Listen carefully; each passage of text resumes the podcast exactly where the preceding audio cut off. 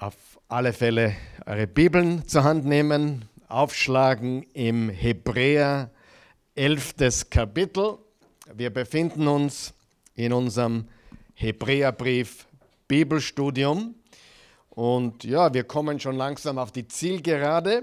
Wir sind im 11. Kapitel äh, bereits vorgedrungen, das sogenannte berühmte Glaubenskapitel, also die Glaubenshelden die Vorbilder, die Beispiele für echten Glauben. Und wir haben gesagt, dass Jesus Christus das Objekt unseres Glaubens ist. Also wir sind nicht äh, Glaubende an irgendeine Kraft oder Energie in uns, sondern unser Glaube ist außerhalb von uns. Wir haben jemanden, auf den wir vertrauen, also ein Objekt, wenn du so möchtest, des Glaubens. Das heißt, Glaube ist nicht subjektiv, glaub irgendetwas, sondern Glaube ist objektiv. Es geht darum, dass wir tatsächlich an den richtigen Glauben, an das richtige Glauben. Glaube ist auch nicht Optimismus. Also Glaube und Optimismus ist nicht dasselbe. Du kannst null Glauben haben, also null biblischen Glauben haben und ein optimistisch veranlagter Mensch sein. Also Glaube ist nicht subjektiv, sondern objektiv. Wir haben ein Objekt, wir haben einen Erlöser, einen Gott, der außerhalb von uns ist, der uns gemacht hat. Äh, also wir sind nicht eins äh, mit dem Universum oder der Schöpfung, sondern wir haben jemanden außerhalb von uns, der alles gemacht hat und an den wir glauben, dem wir vertrauen. Und diese Vorbilder, diese Beispiele für echten Glauben, die sind zahlreich im Hebräer 11.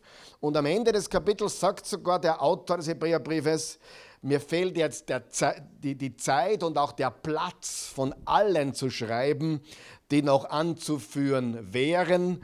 Und, und also er sagt, es gibt so viele Vorbilder des Glaubens äh, im Alten Testament, in, in den hebräischen Schriften, in der hebräischen Bibel, dass ihm jetzt der Platz ausgeht und auch die Zeit ausgeht, sie alle zu erwähnen. Und doch ist Hebräer 11, das Glaubenskapitel, das längste Kapitel im ganzen Hebräerbrief, um, in dem es ja um eines geht. Jesus und der Glaube an Jesus ist besser als alles andere, was vorher war oder je sein könnte. Jesus ist besser als die Engel, die Propheten, Josua, Mose, die Priester, äh, auch die Opfer. Jesus ist das bessere Opfer, das vollkommene Opfer und äh, er hat alles vollbracht in seiner Person. Jesus ist besser, darum geht es. Und dann haben wir von drei Glaubenshelden bereits gesprochen, nämlich in den Versen 4 bis 7 Abel, Henoch und Noah. Und ich möchte heute runterlesen bis Kapitel, Entschuldigung, bis Vers 22, also Kapitel 11 bis Vers 22 und das wollen wir jetzt auch tun. Und ich nehme mir einfach die Zeit, dass ich in Vers 1 beginne und ganz runterlese bis Vers 22.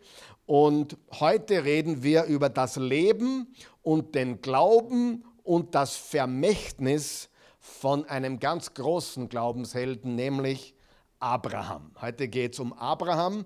Abraham hat im Genesis, im 1. Mose 14 Kapitel, Genesis 12 bis 25 und auch hier im Hebräer 11 wird ihm ein Großteil äh, der Verse gegeben. Also ihm wird viel Raum gegeben, mehr als allen anderen Glaubenshelden im Alten Testament. Lass uns also loslegen. Vers 1. Was ist also der Glaube? Er ist die Grundlage unserer Hoffnung, ein Überführtsein oder Überzeugtsein von Wirklichkeiten, die man nicht sieht. Wir haben zum Beispiel gesagt, die Schöpfung sehen wir nicht, doch glauben wir sie. Und auch bei der Auferstehung waren wir nicht dabei und doch glauben wir sie.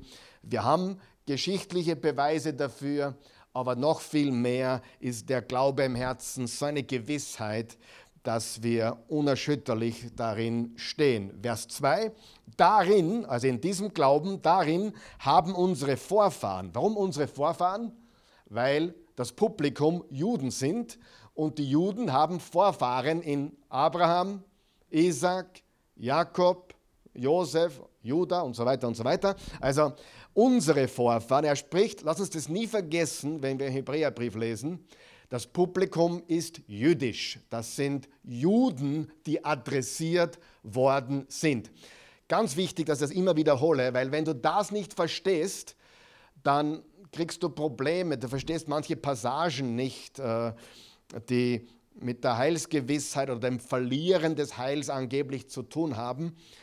Das Publikum war jüdisch und daher auch die ganzen Glaubenshelden aus der hebräischen Bibel. Unsere Vorfahren haben darin gelebt und die Anerkennung äh, oder die Annahme bei Gott gefunden. Sie wurden aufgrund des Glaubens angenommen oder akzeptiert. Wie werden wir heute angenommen von Gott? Durch unseren Glauben. Es ist die Gnade Gottes, Epheser 2, Vers 8, die Gnade Gottes mittels des Glaubens. Wir nehmen es im Glauben einfach an und wir vertrauen ihm und deswegen werden wir gerecht gesprochen oder finden Anerkennung. Es hat alles die gleiche Bedeutung. Wir werden gerecht gesprochen. Wir sind die Gerechtigkeit Gottes in Christus Jesus. 2. Korinther 5, Vers 21 und so weiter. Okay? Und aufgrund des Glaubens, Vers 3, verstehen wir, dass die Welt durch Gottes Wort entstand, dass also das Sichtbare aus dem Unsichtbaren kam. Also wir haben hier gelernt, die, die Definition von Glauben, ein Überzeugtsein und dass wir eine Grundlage haben für unseren Glauben und das ist unsere Hoffnung. Und wie heißt unsere Hoffnung? Jesus. Und wir haben was ganz Wichtiges gesagt äh, letzten Mittwoch, nämlich, dass nicht die Größe unseres Glaubens entscheidend ist. Jesus selbst hat gesagt, wenn ihr nur Glauben hättet wie ein Senfkorn, könnt ihr zu diesem Berg sagen, heb dich empor und wirf dich ins Meer. Und es wird passieren. Da hat er natürlich nicht einen physischen Berg gemeint, um Himmels Willen, das wäre komplett aus dem Kontext gerissen. Äh, aber er wollte etwas sagen. Es geht nicht um die Größe deines Glaubens, sondern um das, was du glaubst an wen du glaubst. Du kannst voller Begeisterung ans Falsche glauben, stimmt es? Und du wirst abstürzen oder du wirst zugrunde gehen. Du kannst voller Vertrauen in ein Boot steigen, das untergeht, so wie auf der Titanic. Die haben alle geglaubt, unsinkbar. Es ist gesunken. Also der, egal, ob da jetzt großer Glaube war oder kleiner Glaube, Faktum ist, und das ist auch was so Schönes an der Arche Noah, die Arche Noah hatte kein Ruder, keinen Steuermann, denke mal drüber nach. Ja, aber jetzt grad, das fällt mir jetzt gerade ein. Kein Ruder, keinen Steuer, kein Steuermann, keine Segel, kein Motor. Warum? Weil es jemanden gab, der in Kontrolle war. Und wer, wer war das? Gott der Allmächtige.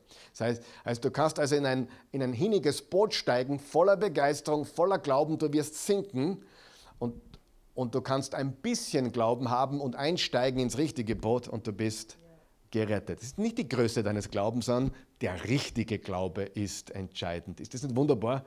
Hauptsache, wir vertrauen auf das Richtige. Du kannst dich auf den Sessel sitzen, auf dem du sitzt, äh, ähm, auch wenn dein Glaube nur klein ist, wenn du Platz nimmst, wenn der Glaube groß genug ist, dass du Platz nimmst, er wird dich tragen. Ja? Du kannst auf einen See gehen, der zugefroren ist, und nicht genug zugefroren ist, oder du bist voller Begeisterung, voller Überzeugtsein, ich steige da auf das Wasser, also auf das Eis, bricht eh nicht ein, bricht ein, weil das Fundament zu schwach war. Und es ist nicht die Größe des Glaubens, sondern das richtige Glauben. Das ist sehr, sehr wichtig. Also deswegen habe ich zuerst gesagt, wir haben ein Objekt des Glaubens, der heißt Jesus. Und das hat nichts mit uns zu tun, sondern nur mit ihm. Okay, Kurze Wiederholung. Vers 4. Aufgrund des Glaubens brachte Abel ein besseres Opfer dar als Kain. Deshalb nahm Gott seinen Glaub, seine Gaben an und stellte ihm das Zeugnis aus, vor ihm bestehen zu können, also gerecht zu sein. Durch seinen Glauben redet er heute noch, obwohl er doch gestorben ist. Warum redet Abels Opfer heute noch oder sein Glaube heute noch?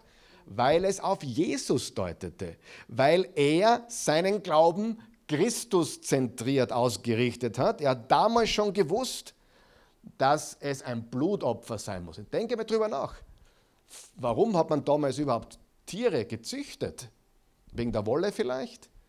Also sie waren Vegetarier bis zur Arche, gegessen haben sie es nicht. Warum hat Abel Schafe gezüchtet? Gegessen haben sie es damals noch nicht. Das kam erst nach der Flut. Das heißt, er musste gewusst haben, er muss ein Leben geben, um ein Opfer zu bringen, das Gott gefällt. Nur ein Nebengedanke, okay? Aber ein wichtiger Gedanke. Äh, also er hat ein Opfer gebracht, das auf Christus hindeutete äh, von Anfang an. Übrigens, es war auch das erste Mal, dass Tod stattgefunden hat. Niemand ist bis zu diesem Zeitpunkt jemals gestorben. Adam hat noch gelebt, Eva hat noch gelebt, Abel, kein, dann später kam noch der Seth, noch ein Tod von Abel. Noch nie hat jemand Tod gesehen. Das, er, das erste Mal, dass jemand Tod gesehen hat, war beim Opfer von Abel. Interessant, oder? Was lernen wir daraus? Der Tod eines unschuldigen Lammes oder Schafes eben, in, im Fall von, von äh, Abel, war notwendig, um Erlösung zu erwirken. Hindeuten natürlich auf Christus. Und deswegen war sein Opfer Christus zentriert. Und unser Glaube muss was sein? Christus zentriert. Wir können nicht an irgendwas glauben, was uns gerade so einfällt, sondern wir glauben an Jesus Christus. Vers 5, aufgrund des Glaubens wurde Henoch von Gott aufgenommen, ohne zu sterben. Niemand konnte ihn mehr finden, weil Gott ihn weggenommen hatte. Bevor die Schrift von diesem Geschehen berichtete, stellte sie ihm das Zeugnis aus, dass sein, Gott, sein Leben Gott gefallen hatte. Das kann man nachlesen im Genesis 5, Vers 21. Henoch wandelte mit Gott. Was heißt das? Er hatte Gemeinschaft mit Gott. Und die Gemeinschaft mit Gott war so innig, dass Gott gesagt hat, Henoch, geh komm gleich auf. geh komm gleich auf. Und äh, das ist eine einzigartige äh, Angelegenheit. Ich glaube, e-, Elia ist auch in den Himmel aufgefahren, ja, ohne zu sterben. Aber ansonsten äh, gibt es da nicht so recht viele, die, die, die das erlebt haben. Aber Henoch wandelte so innig mit Gott, dass er in den Himmel emporgehoben wurde. Das heißt, Abel lehrt uns die Christuszentriertheit und Henoch lehrt uns die persönliche Beziehung, die Gemeinschaft mit Gott. Das heißt, wir lernen bereits zwei Sachen. Echter Glaube ist Christuszentriert und echter Glaube ist eine persönliche Beziehung mit Gott. Und dann geht es weiter. Aber ohne Glauben ist es unmöglich, Gott zu gefallen. Wer zu Gott kommen will, muss glauben, dass es ihn gibt und dass er die belohnt, die ihn aufrichtig suchen. Aufgrund des Glaubens baute Noah eine Arche, um sein Leben zu retten. Er gehorchte der göttlichen Weisung in ehrfürchtiger Scheu, obwohl von dem angedrohten Unheil noch nichts zu sehen war. Durch dieses Vertrauen, also Glauben, Vertrauen auf Gott, verurteilte er die damalige Welt und wurde ein Erbe jener Gerechtigkeit, die aus dem Glauben stammt. Noah war gehorsam. Also wir lernen, echter Glaube ist Christuszentriert, führt zu einer persönlichen Beziehung und Gemeinschaft und resultiert in Gehorsam. Interessant ist auch, dass da steht, äh, durch dieses Vertrauen auf Gott verurteilte er die damalige Welt. Was heißt das? Ich glaube, dass das bedeutet, genau was in deinem Leben passieren sollte, wenn du im Glauben lebst, wenn du im starken Vertrauen auf Gott lebst, dann sehen das die Menschen in deinem, in deinem Umfeld und eigentlich sollte, sie das, sollte ihnen das ein unbequemes Gefühl geben. Ja? Warum ein unbequemes Gefühl? Naja, hey, wenn du im Glauben lebst, dann ist das nicht un unbedingt äh, immer angenehm für die anderen. Ich gebe dir ein Beispiel. Da war ein, Billy Graham sagt jedem was, oder? Der damalige ganz große Mann Gottes, er ist, glaube ich, 1918 gestorben mit im 100. Lebensjahr. Und äh, er war ein sehr bekannter Mann. Er hat zu Milliarden gepredigt und er war auch, so sagt man, ein Golfer. Er hat hin und wieder Golf gespielt. Und eines Tages spielte er mit einer Gruppe von Menschen Golf. Und am Ende, auch Ungläubigen. Und am Ende dieses Golfspiels, dieses Golftages, regt sich einer fürchterlich auf. Sagt er, ich kann es nicht mehr ausstehen, dass diese Prediger ständig uns dieses Evangelium reindrücken müssen.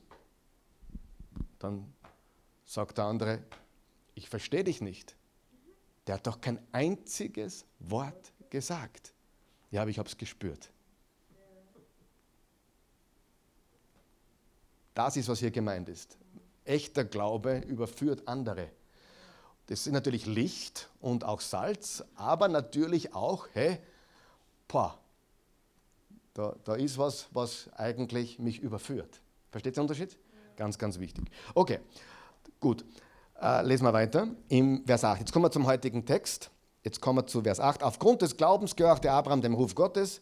Er verließ seine Heimat und zog in ein anderes Land, das Gott ihm zum Erbbesitz geben wollte. Er ging ohne zu wissen, wohin er hinkommen würde. Aufgrund des Glaubens siedelte er sich in dem zugesagten Land auch an, auch wenn er dort wie ein Fremder lebte und mit Isaak und Jakob, denen Gott dieselbe Zusage gegeben hatte, in Zelten wohnte.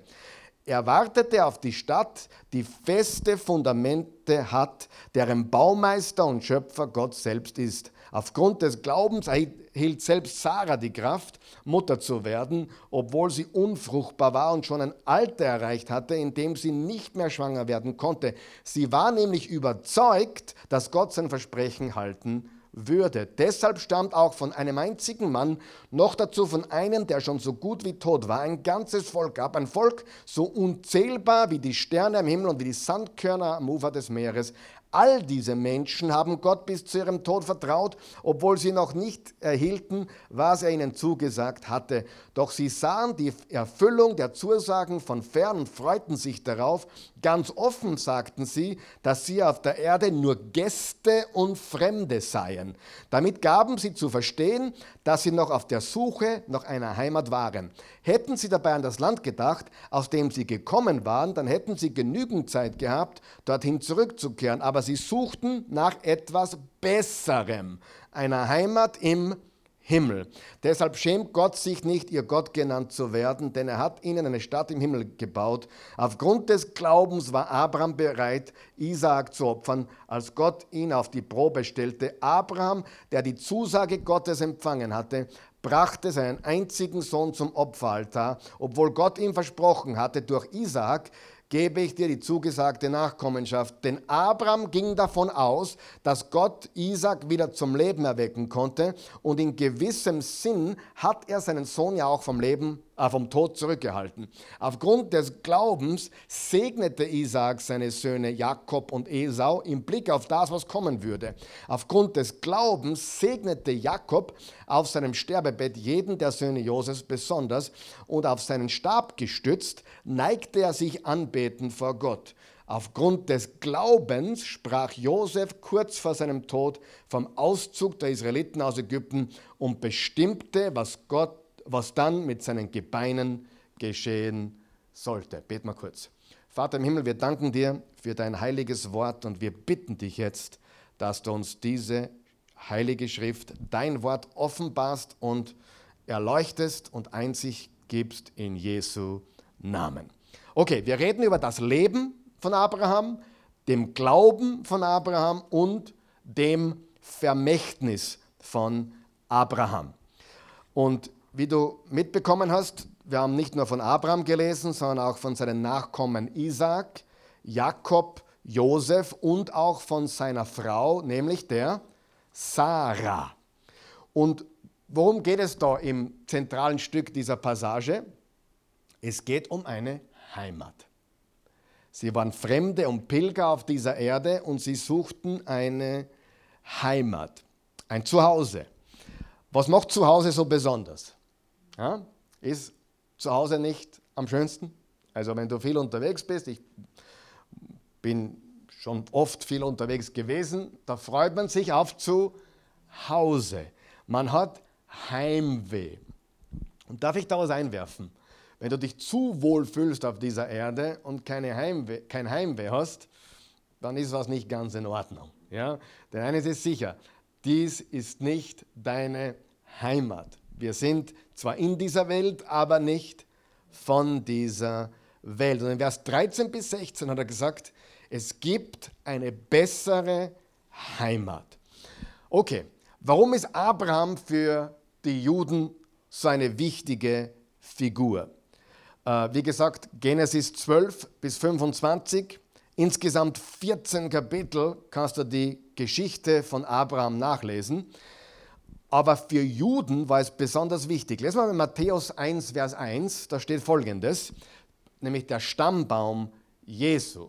Der Stammbaum Jesu, Buch des Ursprungs von Jesus Christus, dem Nachkommen von König David und dem Stammvater Abraham. Okay, welche zwei Vorfahren werden im ersten Vers von Matthäus hervorgehoben? David und Abraham. Und warum? Weil das zwei ganz wichtige Kerle waren, richtig? König David und Vater Abraham. Und warum ist das noch wichtig? Warum ausgerechnet im Matthäus 1, Vers 1? Fassen wir zusammen. Ich wiederhole mich gerne. Wer war das Publikum vom Hebräerbrief? Juden. Hebräer, Juden. Wer war das primäre Publikum von Matthäus? Juden, Hebräer. Warum wissen wir das? Das Matthäusevangelium hat über 60, über 60 alttestamentliche Zitate. Lukas war ein griechischer Arzt und hat eher an Griechen geschrieben, nämlich zum Beispiel an den Theophilus. Da sind eher wenig alttestamentliche Zitate.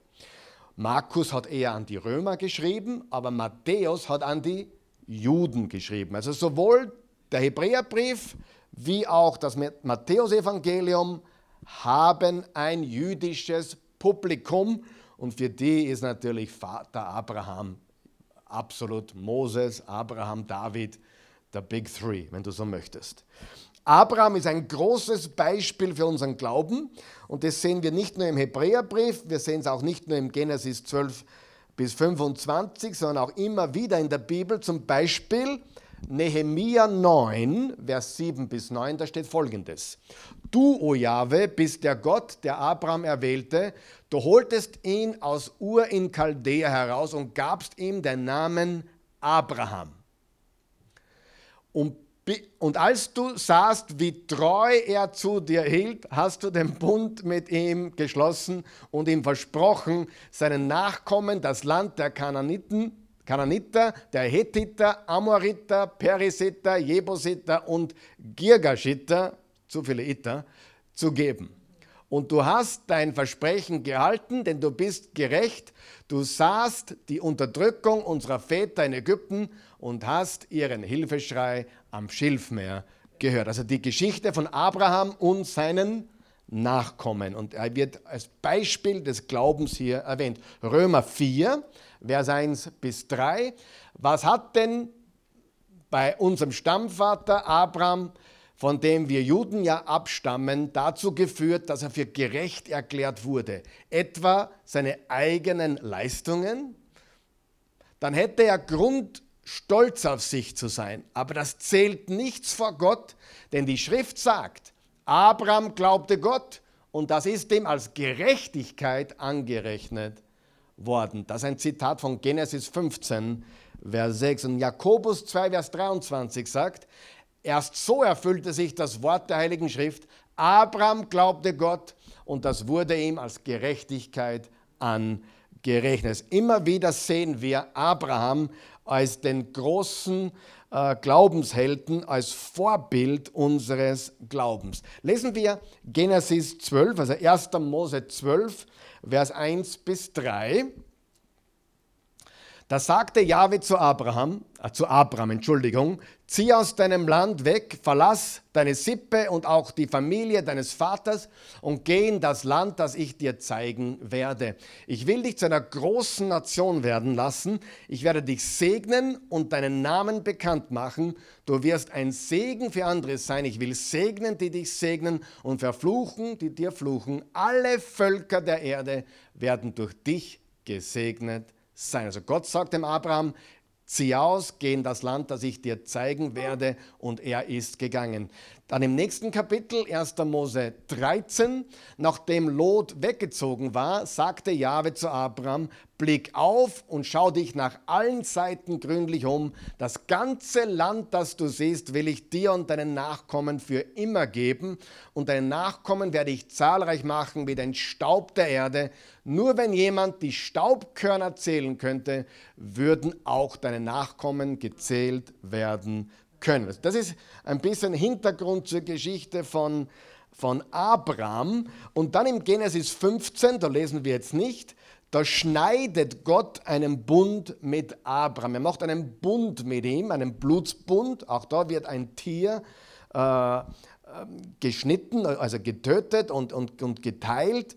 Und Gott schneidet einen Bund mit Abraham. Und im Genesis 17 wird Abraham was so viel heißt wie erhabener Vater, in Abraham verwandelt, Vater vieler. Erhabener Vater, Vater vieler oder Vater vieler Völker. Vater Abraham hat viele Kinder. Kennst du das Lied?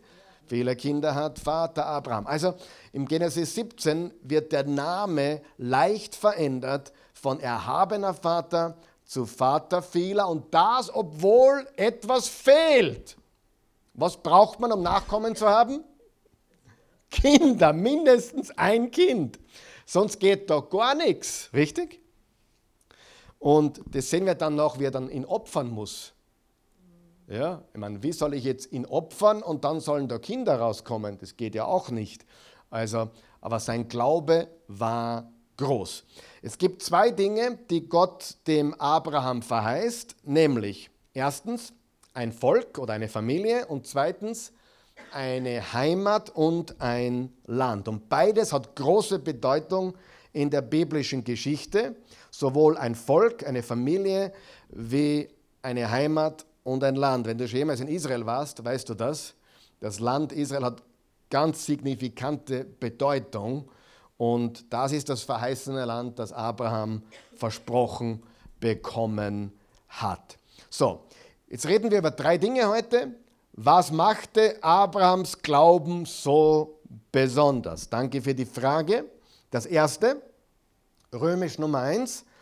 Abraham vertraute Gottes Verheißungen umgehend. Verse 8 bis 10, da steht, aufgrund des Glaubens gehorchte Abraham dem Ruf Gottes. Er verließ seine Heimat und zog in ein anderes Land, das Gott ihm zum Erbbesitz geben wollte. Er ging ohne zu wissen, wohin er kommen würde. Aufgrund des Glaubens siedelte er sich in dem zugesagten Land an, auch wenn er dort wie ein Fremder lebte und mit Isaak und Jakob, denen Gott dieselbe Zusage gegeben hatte, in Zelten wohnte. Er wartete auf die Stadt, die feste Fundamente hat, deren Baumeister und Schöpfer Gott selbst ist. Er gehorchte, er, also er vertraute Gottes Verheißungen umgehend. Also er war gehorsam auch umgehend. Ich habe mir daher geschrieben ASAP, as soon as possible, auf Deutsch, so schnell wie möglich. Also Gehorsam hat auch mit Geschwindigkeit zu tun. Wenn ich meinen Kindern was sage und der Gideon sagt, ja, ich gehorche dir dann morgen irgendwann einmal, dann sage ich, das ist kein Gehorsam. Gehorsam ist immer Sofort, jetzt. Also jetzt habe ich gesprochen, jetzt tust du. Na Papa, ich werde dir dann übermorgen gehorchen. Das ist kein Glaube, das ist auch kein Gehorsam. Gehorsam ist immer jetzt. Seien wir uns da einig. Auch Glaube ist immer jetzt, weil wir gehorchen jetzt. Also man könnte sagen, verzögerter Gehorsam ist Ungehorsam. Ja, je länger wir es hinausziehen, umso mehr und so länger dauert die Ungehorsamsphase an. Lesen wir im Genesis 12, Vers 4 bis 5. Abraham gehorchte dem Befehl Jahwes und brach auf. Lot zog mit ihm. War ein Fehler übrigens. Das war eigentlich gegen das, was Gott gesagt hat. Er hat gesagt, verlass deine Familie. Aber Lot war sein Neffe, das ist Familie. verlass deine Familie. Wer von euch sieht, dass wir auch menschlich sind und inmitten unseres Glaubens auch Fehler machen. Aber der Lot hat ihm einige Probleme bereitet. Lot zog mit ihm, Äh, oft sind wir vielleicht am richtigen Weg, wir nehmen nur jemanden falschen mit. Ja? Oder wir machen das Richtige, aber haben ein paar Sachen dabei, die nicht okay sind. Das ist menschlich. Aber Abraham war 75 Jahre alt, als er Haran verließ. Seine Frau Sarai und sein Neffe Lot begleiteten ihn. Sie nahmen alle Menschen, die sie in Haran erworben hatten, und ihren ganzen Besitz mit. So zogen sie nach Kanaan. Okay? Ich habe da ein Zitat gelesen, das hat mir sehr gefallen. Gehorsam ist die Tochter des Glaubens. Gehorsam ist die Tochter des Glaubens. Wenn du gehorsam bist, dann ist der, wenn du glaubst, ist der Gehorsam nicht weit. Ich habe mir da ein paar, persönliche Fragen hergeschrieben für dich und für mich heute. Wo ruft Gott dich vielleicht gerade? Äh, wo möchte er, dass du vielleicht aktiv wirst? Äh, was macht dir Angst, wenn du daran denkst, was Gott dir da aufs Herz gelegt hat oder wo er dich ruft? Oder hast du es lieber bequem? Ha? Irgendjemand mag es bequem? Oder lieber einfach und leicht? Aber das ist im Glauben nicht möglich. Im Glauben müssen wir zwei Worte beherzigen. All in. All in. Wer hat die Worte schon mal gehört? Äh, ich habe einmal bei einer Firma äh, gesprochen und da war die, das Thema bei einer großen Konferenz vor 10.000 Leute, der Name der Konferenz war All In. Die Firma war, war leider zwei Jahre später all dead. Ja? Die Firma war zwei Jahre später nicht mehr da. Also aus all in wurde all tot, all out. genau, all out. Äh, weißt du, ich habe darüber nachgedacht, ich habe genau über diese Geschichte nachgedacht. Das ist, ist ein bisschen lustig, was ich jetzt sage, aber es ist die Wahrheit. Alle 10.000 Leute, ein voller Raum von Menschen haben geschrien und sind auf Bänken gestiegen und auf Stühle gestiegen. All in, all in. Und dann war es zwei Jahre später all out, alles kaputt. Das passiert dann mit Jesus nicht. Amen. Was lernen wir? Was ich heute schon gesagt habe nicht dein All-In zählt, dein Glaube, sondern also nicht die Größe deines Schreins, die, die, Größe deines All-Ins, sondern das richtige Objekt, das richtige Ziel. Also wenn du, auf das, wenn du sagst All-In und du springst drunter ohne Fallschirm, bist du all tot. Ja? Äh, das ist so. Da kannst du nur hundertmal glauben, wenn der Fallschirm defekt ist oder gar keiner drauf ist, dann kannst du noch so viel Glauben haben. Die, es ist eben nicht die Größe deiner Begeisterung oder die Größe deines Glaubens oder die Größe deines Optimismus, sondern es muss das Richtige sein. Und als Jesus-Nachfolger wissen wir, er ist das Objekt unseres Glaubens. Vielleicht eine kleine Illustration. Kleines Kind springt zum ersten Mal ins Wasser. Papa steht im Wasser, ja, im Pool. Und das, das Baby soll, das Kind soll springen. Werden wir das Kind fangen? Hundertprozentig, oder? Wir fangen das Kind hundertprozentig. Aber das Kind wird vielleicht nicht springen wollen oder denken, wird Papa mich wirklich fangen? Ja, Angst oder, oder, oder ja, Überwindung. Aber es kommt darauf an, in wessen Arme wir springen. Wie sicher ist das Objekt? Wie sicher ist die Person? Ja? Nicht, ich glaube, ich, ich reiße die Welt nieder. Ja? Die Leute gibt es alle, aber das ist fundamentlos. So viele Träumer, Luftschlösserbauer, die großen Glauben haben und begeistert sind und dann sind sie weg vom, von der Schüssel sozusagen. Ja? Sieh, das ist ganz, ganz wichtig, dass wir all in gehen, so wie Abraham. Er ist all in gegangen. Er hat seinen Glauben komplett in Jahwe, also in Gott, in dem allmächtigen Gott gesetzt. Und Gott ist treu zu seinem Volk. Das kannst du überall aufschreiben. Gott ist treu zu seinem Volk. Und im Vers 10 sehen wir, woraus Abraham seine Kraft bezog. Nämlich woher? Er wartete auf die Stadt, die feste Fundamente hat, deren Baumeister und Schöpfer Gott selbst ist.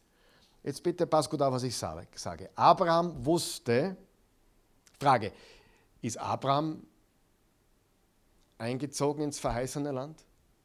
Na, er war ein Durchreisender. Er hat in Zelten gelebt. Er war ein Nomade. Es war ein Nomadenvolk.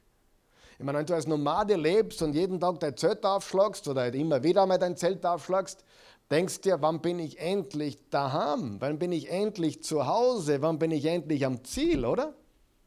Aber jetzt lass dir Folgendes auf der Zunge zergehen. Abraham wusste, hier auf Erden würde er es persönlich nicht mehr sehen.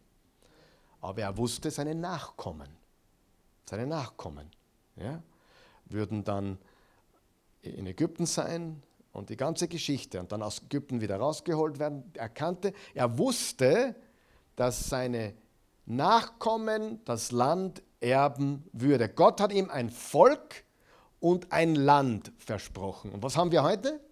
Wir haben das jüdische Volk und wir haben das verheißene Land Israel. Und das geht zurück auf die Verheißung von Abraham. Ist also die Verheißung eingetroffen? Hundertprozentig. Zu Abrahams Lebzeiten? Nein. Sie lebten ein Nomadenleben. Die Verheißung war Land und Leute. So habe ich irgendwie schon mal gehört. Darum ist man jetzt auch immer so. Land und Leute. Das Land, das Land Kanaan, das Land Israel und die, das Volk. Seine Nachkommen so zahlreich wie die Sterne am Himmel und die Sandkörner am Meer. Also Abraham war ein Camper, sagt man so? Ein Camper. Und wir sind es auch.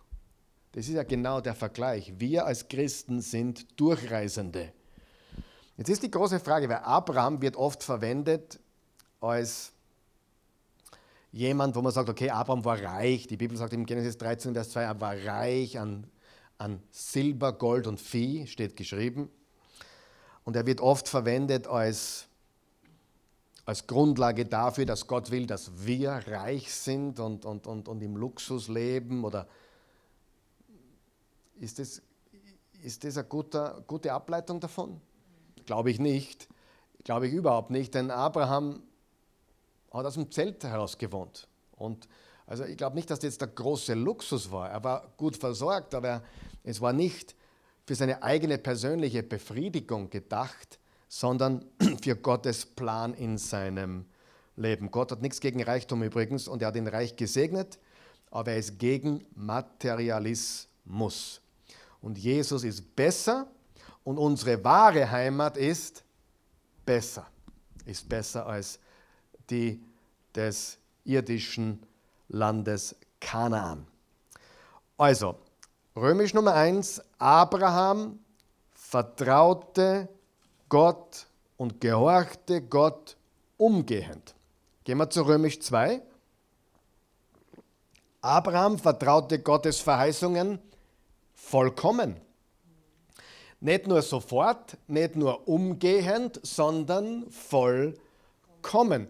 Du sagst jetzt, das stimmt aber gar nicht ganz. Da war doch die Geschichte mit dem Ismael, oder?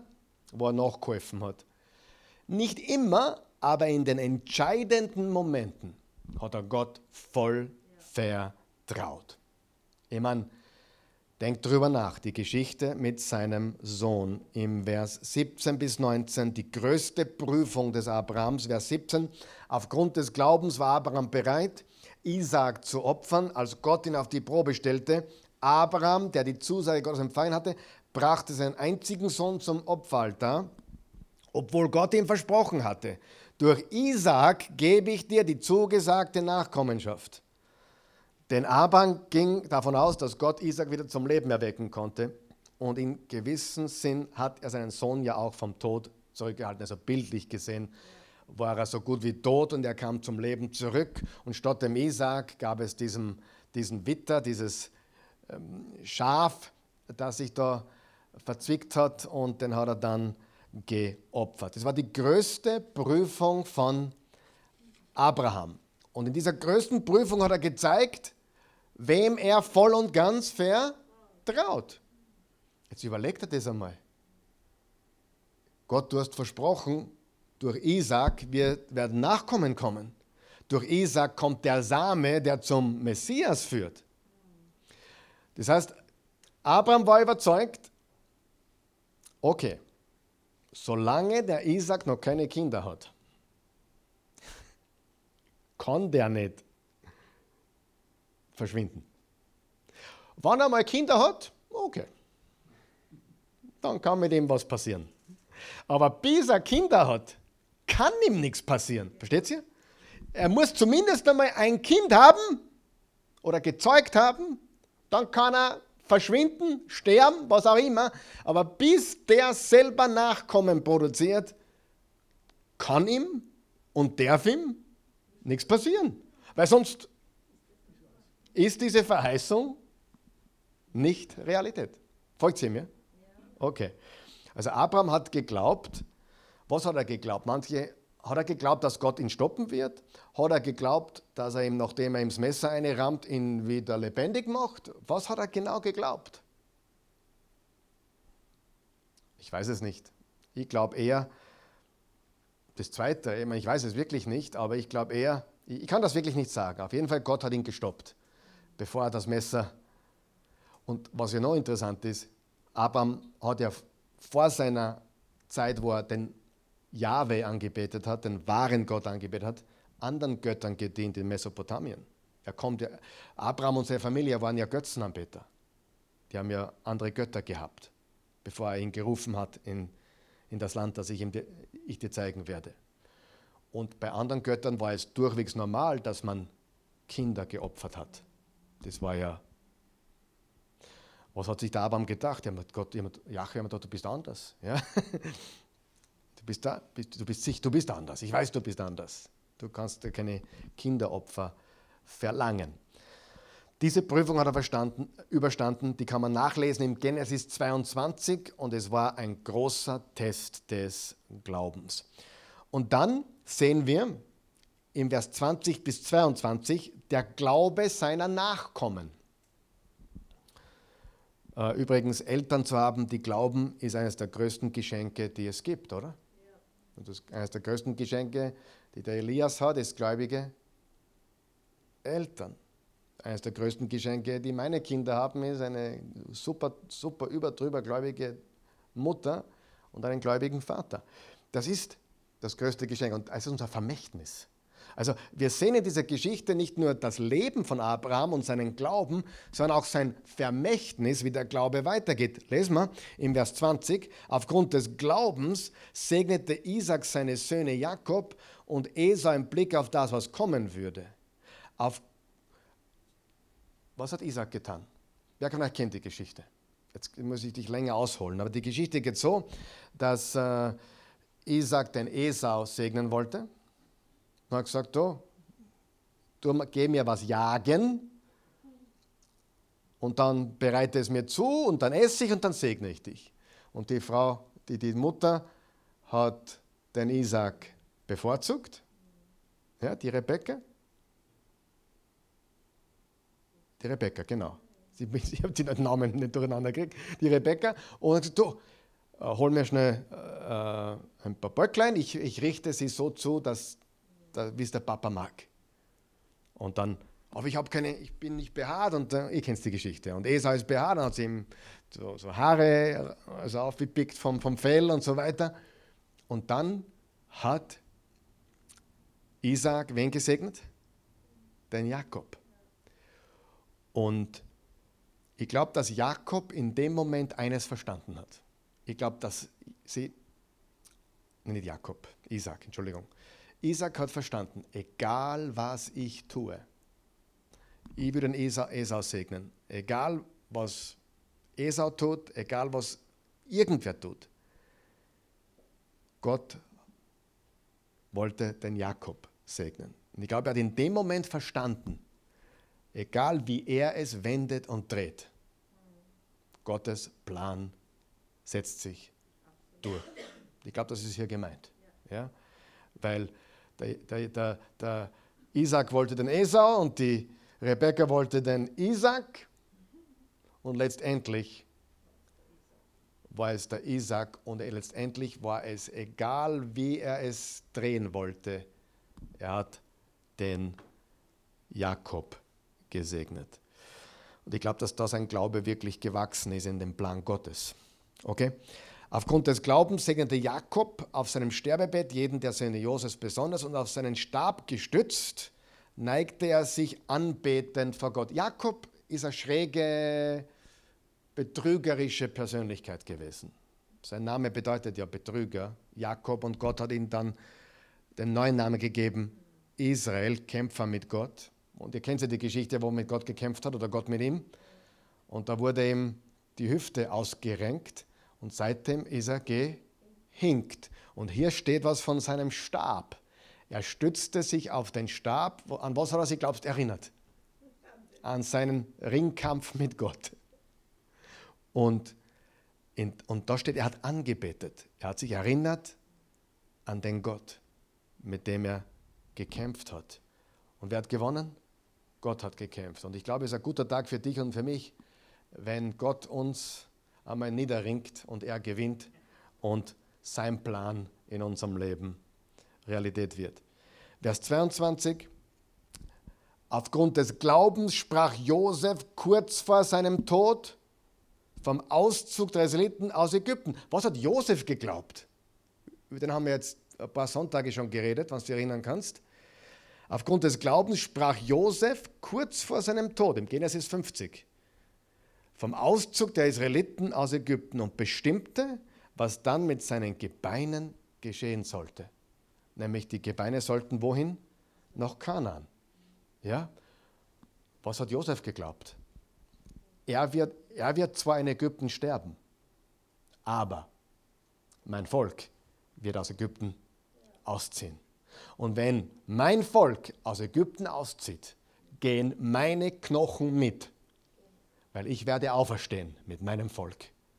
Obwohl seine ganze, sein ganzes 80 Prozent seines Lebens hat in Ägypten stattgefunden. Er war berühmt in Ägypten. Er war der Höchste in Ägypten nach dem Pharao. Hat er gesagt, ich bleibe nicht da. Ich gehe mit meinem Volk die Knochen gehen durchs Rote Meer. Wir ziehen aus meine Knochen mit. Und das war ein Akt des Glaubens, dass er bestimmt hat. Nehmt meine Gebeine mit, wenn ihr von hier fortzieht. Erstens einmal, dass es angekündigt hat. Die werden jetzt ein paar hundert Jahre, 400 Jahre in Ägypten sein und dann werden sie ausziehen und meine Gebeine gehen mit. Und das ist der Glaube der Nachkommen von Abraham. Der Glaube von Isaac, der Glaube von Jakob, der Glaube von Josef war dann gewaltig. Okay?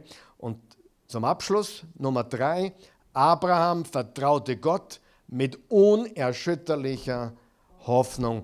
Vers 13 bis 16, da steht folgendes. Das ist eine geniale äh, Kernpassage eigentlich dieser ganzen Passage.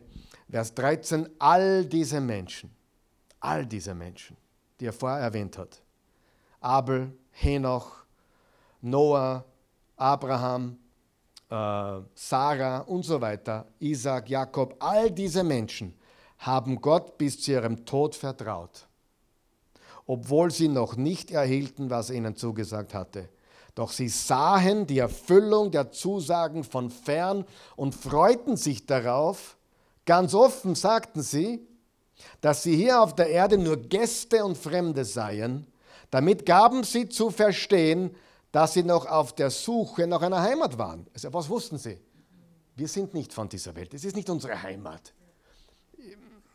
Hätten sie dabei an das Land gedacht, aus dem sie gekommen waren, hätten sie genügend Zeit gehabt, dorthin zurückzukehren. Aber sie suchten nach etwas Besserem. Was ist das Schlüsselwort im Hebräerbrief? Besser, besserem, einer Heimat im Himmel. Also unsere Heimat ist nicht da. Wir haben hier eine irdische Heimat, aber die Heimat dann wird noch viel besser sein. Ja? Treu bis zum Tod. Sie starben im Glauben, in der Hoffnung auf diese bessere Heimat. Und eine der wichtigsten Fragen ist, wie werden wir sterben? Wie wirst du sterben? Wie werde ich sterben? Wir haben eine lebendige Hoffnung. Als gläubige Christen haben wir veränderte Werte. Diese Welt Und der Materialismus ist nicht das, was wir suchen, sondern wir suchen eine bessere Heimat. Und weißt du was? Diese Welt ist hart. Hat es jemand schon ge gemerkt? Diese Welt ist hart. Leben in dieser gebrochenen Welt ist sicherlich nicht leicht. Sie starben im Glauben. Und ich glaube auch, dass das der Grund ist für, unsere, für unser Heimweh. Für unser Heimweh. Also als Christ solltest du ein bisschen Heimweh haben. Ich glaube, dass das gut und gesund, nicht lebensmüde um Himmels Willen, wir freuen uns des Lebens, aber wir haben trotzdem eine Heimweh, ein Heimweh. Wir haben, sind hin und her gerissen, weil wir merken, das ist nicht ganz runter herunten. Wir freuen uns auf eine bessere Heimat. Zum Abschluss möchte ich euch zwei Passagen lesen. Die sind nicht eingeblendet. Ich bin schon am Ende der, der heutigen Lektion, aber ich möchte euch ganz kurz noch was vorlesen, nämlich im Kapitel 12 vom Hebräer, Verse 1 und 2. Wir sind also von einer ganzen Wolke von Zeugen umgeben. Auf was bezieht sich das? Auf die ganzen Glaubenshelden im Kapitel 11. Deshalb wollen auch wir den Wettkampf bis zum Ende durchhalten und jede Last ablegen, die uns behindert, besonders die Sünde, die uns so leicht umschlingt. Und dabei wollen wir auf Jesus schauen. Er hat gezeigt, wie der Glaubenslauf beginnt und wie er zum Ziel führt, weil er wusste, welche Freude auf ihn wartete hat er das Kreuz und die Schande dieses Todes auf sich genommen. Nun sitzt er auf der, dem Ehrenplatz an Gottes rechter Seite. Eine Wolke von Zeugen umgeben uns. Und damit sind die ganzen Glaubenshelden gemeint, die uns anfeuern, die, und die auf uns warten, die dort sind, wo wir eines Tages sein werden, wenn wir denselben Glauben haben. Unser Glaube ist Christuszentriert, unser Glaube ist eine persönliche Beziehung und unser Glaube ist Gehorsam. Abel, Henoch, Noah. Und ähm, das ist der Grund für unser Heimweh. Ganz einfach. Und dann zeige ich dir noch, wie es dann ausschaut. Das letzte Kapitel der Bibel, das lese ich besonders gerne. Kapitel 22, Vers 1 bis 5. Der Engel zeigte mir auch einen kristallklaren Strom, der aus dem Thron von Gott und dem Lamm hervorkam. Es war der Strom mit dem Wasser des Lebens, der in der Mitte der Hauptstraße durch die Stadt floss, das neue Jerusalem. An seinen beiden Ufern wuchs der Baum des Lebens, der zwölfmal im Jahr Früchte trägt, jeden Monat einmal und dessen Blätter zur Gesundheit der Völker dienen. Dort wird es nichts mehr geben, was unter dem Fluch Gottes steht. Wo? Dort. Der Thron Gottes und des Lammes wird in der Stadt sein und ihre Bewohner werden ihm als Priester dienen. Sie werden sein Gesicht sehen und seinen Namen an ihrer Stirn tragen.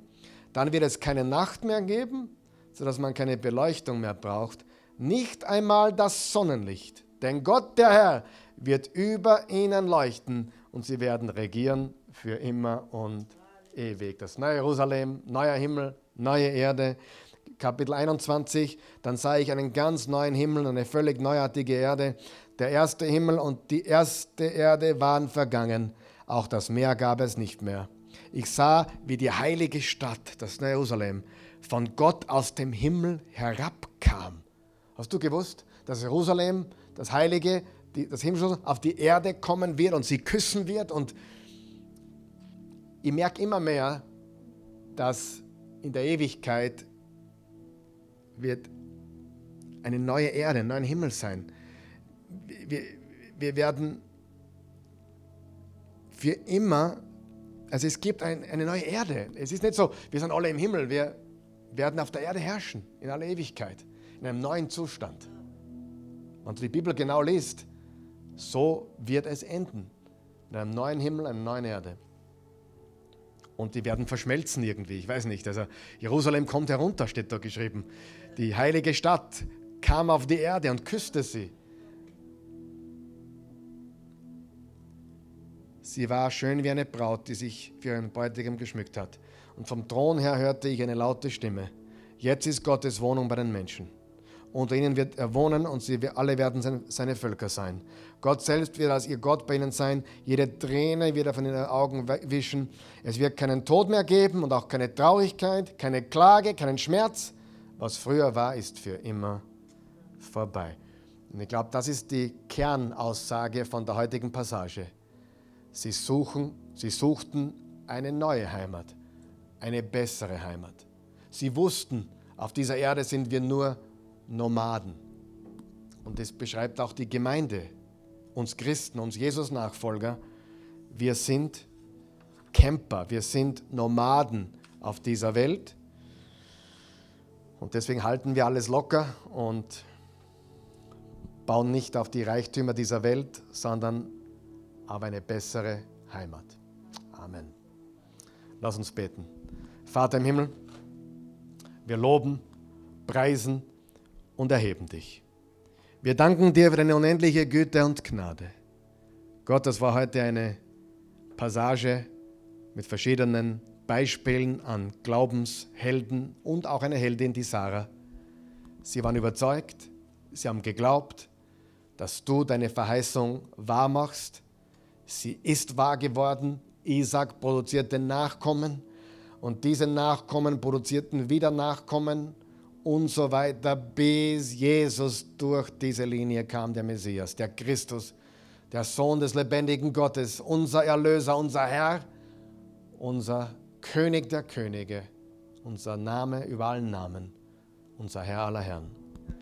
Wir loben und preisen dich und wir danken dir dafür, dass wir solche Vorbilder im Glauben haben, die nicht festgehalten haben an irdischen Dingen, an materialistischen Dingen, sondern die Ausschau gehalten haben nach ihrer ewigen Heimat. Dafür danken wir dir. Lass uns so leben, dass wir bereit sind für den Tod, wenn er kommt, dass wir bereit sind, dass wir treu sind bis zum Tod, bis zum letzten Atemzug, dass wir dir, Jesus, treu sind bis zu unserem letzten Moment. Und dann all das in einem Augenblick haben und erleben, worauf wir uns unser ganzes Leben gesehnt haben. Was diese Welt uns nie geben konnte, werden wir dann alles auf einmal haben. Wir danken dir dafür, wir loben und preisen dich. Danke für diesen sofortigen, umgehenden Glauben und Gehorsam von Abraham. Für diese unerschütterliche Hoffnung, die er hatte. Und für diesen vollkommenen Glauben, den er gezeigt hat, als er bereit war, sein aller, aller, allerbestes zu geben, was wir uns als Eltern gar nicht vorstellen können als du ihn gefragt hast um seinen Sohn, den du ihm dann zurückgegeben hast und durch den Jesus kam. Wir loben und preisen dich in alle Ewigkeit. Amen.